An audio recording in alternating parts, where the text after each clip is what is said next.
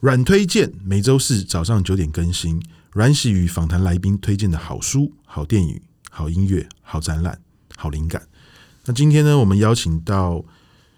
霹雳舞，呃，这个前无视设计，然后现在叫做无视制作的负责人霹雳五来跟我们分享一下他最近的灵感来源。哎，最近灵感来源哦，就是最近因为看 Netflix 嘛，就是蛮喜欢一部。动画的其实应该有两部啦，那一部其实是《排球少年》嘛，之前有推荐过，就是因为我觉得《排球少年》蛮有趣的，就是虽然是电影，但是它也是双主角。但最有趣在于说，就是他有一个主角是脱球手，因为大部分，因为我觉得这是反思设计设计圈的一个状态，就是大家都想要杀球，杀球最帅啊，跳最高是那个杀球手，但是他另外双主角其实讲的其实是脱球手，其实是持球最久的一个人，他可以掌握所有的人。动向，他也是胜败的一个最关键的人物，所以我自己觉得，其实要越越多人去做那个脱球手，就是如果假如，因为我觉得也到一个阶段，如何拖好球给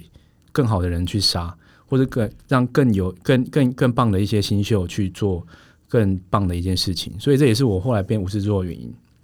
之一。然后第二个让我比较有趣一点是《十几之灵》，就是也是动画。对，他是在做那个，就是他的剧情走向是，